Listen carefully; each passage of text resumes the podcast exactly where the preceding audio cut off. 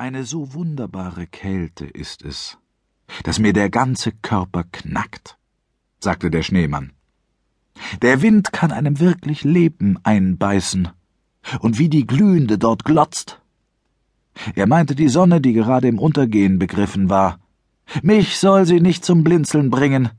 Ich werde schon die Stückchen festhalten.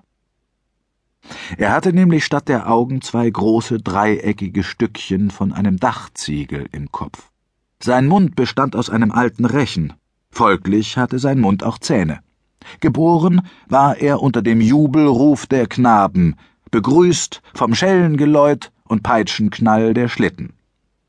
Die Sonne ging unter, der Vollmond ging auf, rund, groß, klar und schön in der blauen Luft. Da ist sie wieder von einer anderen Seite, sagte der Schneemann. Damit wollte er sagen, die Sonne zeigt sich wieder. Ich habe ja doch das Glotzen abgewöhnt. Mag sie jetzt dort hängen und leuchten, damit ich mich selber sehen kann, wüsste ich nur, wie man es macht, um von der Stelle zu kommen. Ich möchte mich gar zu gern bewegen. Wenn ich es könnte, würde ich jetzt dort unten auf dem Eis hingleiten, wie ich die Knaben gleiten gesehen habe. Allein, ich verstehe mich nicht darauf, weiß nicht, wie man läuft.